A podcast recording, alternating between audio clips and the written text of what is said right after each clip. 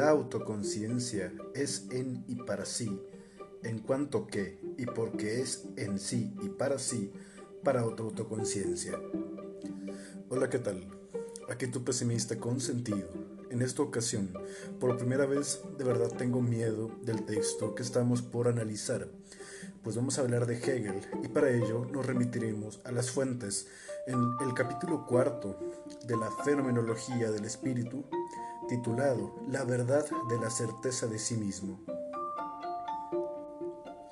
Antes de remitirnos a este, que es el pasaje más conocido y extendido de la filosofía hegeliana en este gran libro, el que ha influenciado a más filósofos en el porvenir, el que ha correspondido a quizá lo más grande o elevado del legado de este filósofo, tenemos que reconocer cuál es la filosofía de George Wilhelm Friedrich Hegel, filósofo del idealismo alemán a finales del siglo XVIII, principios del siglo XIX, heredero de los filósofos Fichte y posteriormente Schelling. Esta triada corresponde a los grandes filósofos reconocidos del idealismo alemán, a los que se opone Schopenhauer. Todos los anteriores parten de Immanuel Kant y de su filosofía del criticismo, que sintetiza el empirismo y el racionalismo en sus mayores exponentes Hume y Descartes respectivamente, para fundar una filosofía del conocimiento que nos permita establecer que dicho parte en primera instancia de lo empírico, de la experiencia sensible, y que posteriormente actúa la razón, que según Kant sería una categoría a priori que se encuentra en nosotros de forma innata.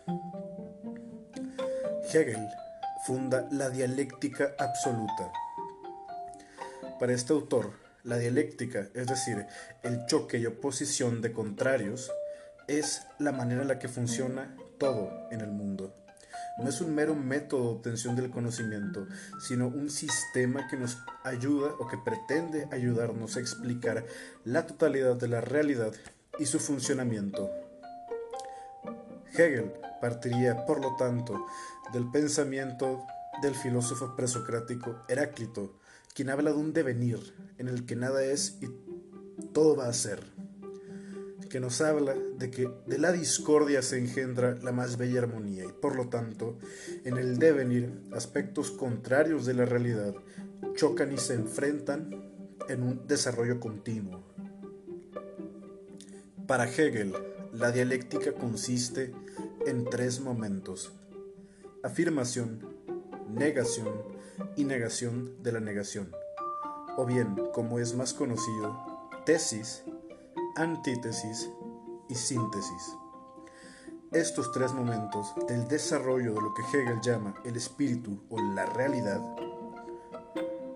corresponden en la filosofía de este autor a un momento en sí, un momento para sí y finalmente a un momento en y para sí que corresponde a la negación de la negación o la síntesis que es la superación de las contradicciones.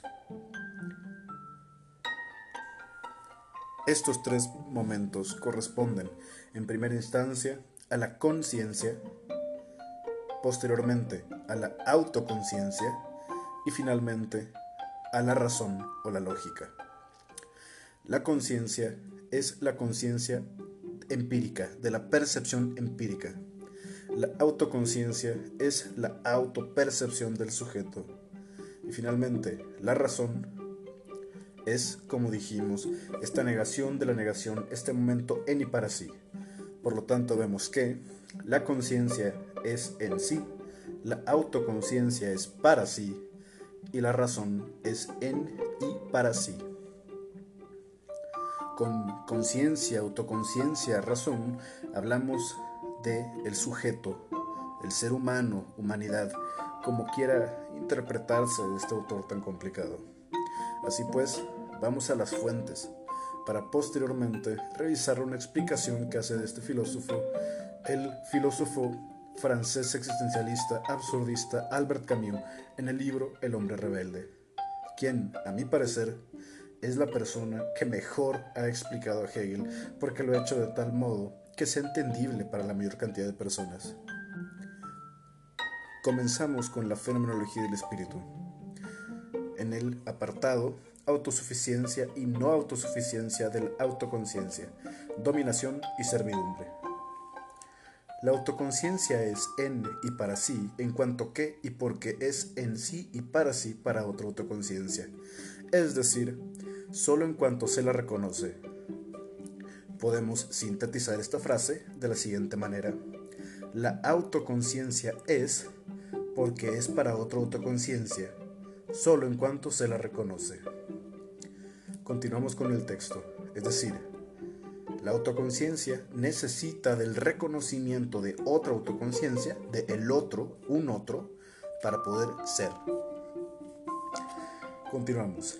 Se ve a sí misma en la otra, tiene que superar este su ser otra.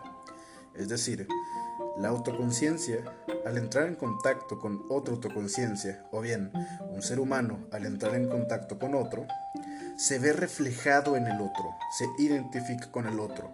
Entonces entiende a este como su propio ser otro, como si su realidad efectiva se hubiera roto, se hubiera fragmentado o se hubiera partido en dos partes esenciales. Por eso, la autoconciencia al entrar en contacto con otra busca suprimir a esta otra parte, a este su ser otro. Tiene que superarlo, su ser otro, en el proceso dialéctico. Continuamos. Esto para devenir certeza de sí como esencia, superarse a sí misma, porque este otro es ella misma. Y esta superación es un retorno a sí misma, pues deviene de nuevo igual a sí por la superación de su ser otro.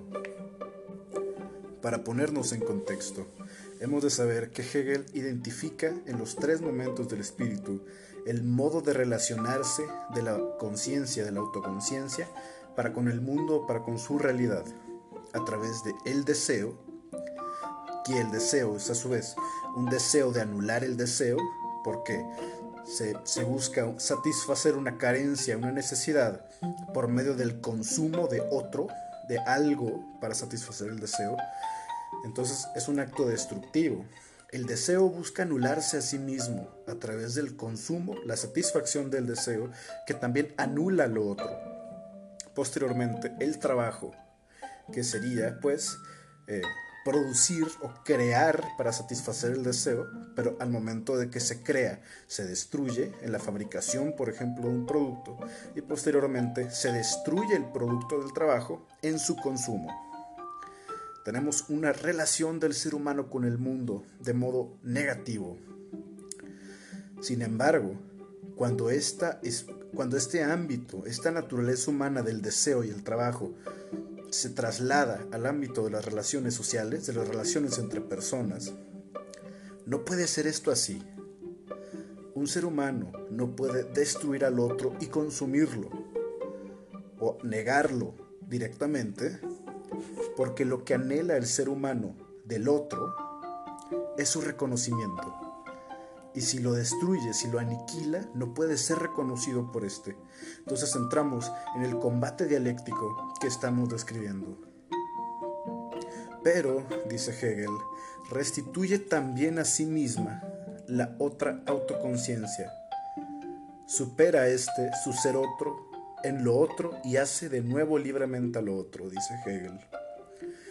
La primera autoconciencia no tiene ante sí el objeto, el deseo.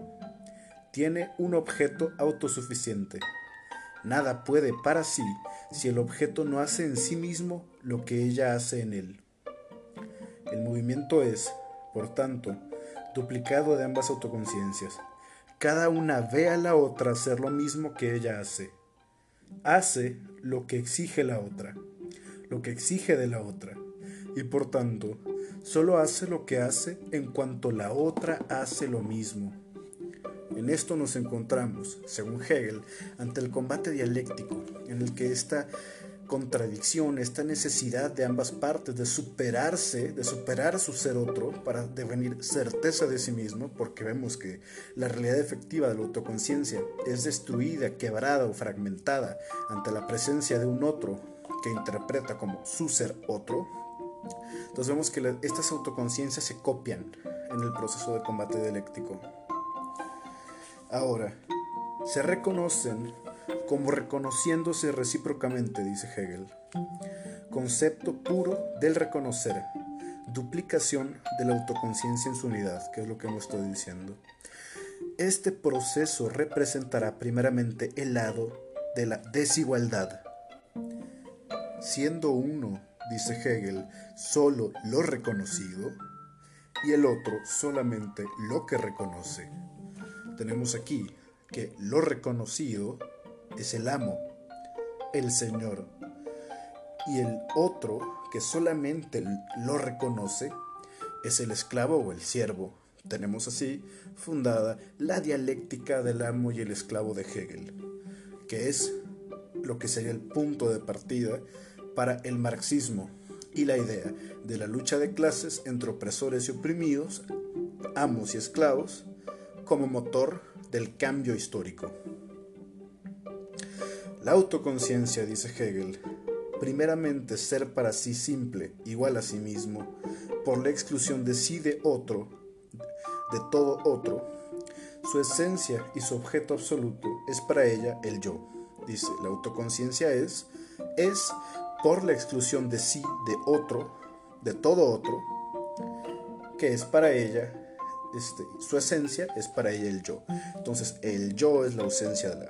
El yo es la esencia de la autoconciencia y la autoconciencia es por la exclusión de sí de todo otro. Esto es muy importante. Lo retomará, por ejemplo, ya el psicoanalista francés eh, Jacques Lacan cuando vemos desde Hegel que el yo se define en oposición a todo lo otro. Es decir, la autoconciencia tiene su esencia en el yo que se define por la exclusión de sí, de sí misma, de todo lo otro. Es decir, yo existo en tanto existe un otro y yo no soy ese otro. Lo que para ella es otro, dice Hegel, es como objeto no esencial, marcado con el carácter de lo negativo. Pero y este es el problema, lo otro es también una autoconciencia. Un individuo surge frente a otro individuo. Entonces tenemos aquí el dilema, el núcleo esencial de la contradicción que lleva a la dialéctica del amo y el esclavo en las relaciones sociales humanas. Entonces, dice Hegel, cada cual tiende a la muerte del otro, el hacer por sí mismo, extraña el arriesgar por la vida. Se pone a prueba a sí mismas, se ponen a prueba a sí mismas y la una en la otra mediante la lucha a vida o muerte. Y deben entablar esta lucha, pues deben elevar la certeza de sí misma de ser para sí, a la verdad en la otra y en ella misma. Solamente arriesgando la vida, dice Hegel, solamente arriesgando la vida se mantiene la libertad. Muy interesante este fragmento, muy interesante. Lo que nos está diciendo es que cada cual lucha a muerte por el reconocimiento de la otra, porque quiere la certeza de sí misma, cada autoconciencia quiere la certeza de sí misma, no únicamente para ella misma, sino también en el otro. Quiere que el otro tenga la certeza de ella misma, quiere ser reconocido por el otro. Entonces, dice Hegel, el individuo que no ha arriesgado la vida no ha alcanzado la verdad de este reconocimiento como autoconciencia autosuficiente. Entonces, lo que tenemos es una relación de conciencia autosuficiente, ser para sí, y conciencia dependiente, ser para otro. El Señor es esta conciencia autosuficiente, el ser para sí, y el ser para otro es el siervo. Tenemos ya constituido el amo y el esclavo. Entonces, aquí tenemos que en Hegel, aquel que pone su libertad por sobre su vida, gana este combate, se convierte en el amo, es reconocido por la otra autoconciencia. Mientras que la autoconciencia que prefiere vivir, aunque sea de rodillas, que prefiere la vida a la libertad, se convierte en esclavo, se convierte en él el que reconoce a la otra autoconciencia. Pero tenemos un problema derivado de esta dialéctica. El amo solo es para sí, dice Hegel, por medio de un otro. El amo solo es amo en tanto tiene un esclavo que lo reconoce como tal. Dice Hegel, el Señor se relaciona con la cosa de un modo mediato por medio del siervo, es decir, el esclavo. El siervo se relaciona también de un modo negativo con la cosa y la supera la cosa es para él algo autosuficiente, por lo cual no puede consumar su destrucción por medio de su negación, sino que se limita a trabajarla. Después tenemos el goce, lo que el deseo no logrará, lo logra él, acabar con aquello y encontrar satisfacción en el goce. A través de el trabajo satisface el deseo, el esclavo. El esclavo se realiza como no es reconocido por el amo, a través del trabajo. Se reconoce a sí mismo en el producto de su trabajo. Aquí tenemos gran herencia de Hegel en Marx. El Señor ha intercalado al siervo entre la cosa y él. No hace con ello más que unirse a la no autosuficiencia de la cosa y gozarla puramente, pero abandona el lado de la autosuficiencia de la cosa al siervo, que la elabora mediante el trabajo. En estos dos momentos deviene para el Señor, dice Hegel, su ser reconocido por medio de otra conciencia. Se pone en ellos como algo no esencial de una parte en el trabajo de la cosa y de otra parte en la dependencia con respecto a una determinada existencia. En ninguno de los dos momentos puede dicha dicha otra conciencia señorear el ser y llegar a la negación absoluta. Se da el momento del reconocer la otra conciencia se supera como ser para sí, haciendo ella misma lo que la primera hace en contra de ella. Lo que hace el siervo es un acto del Señor.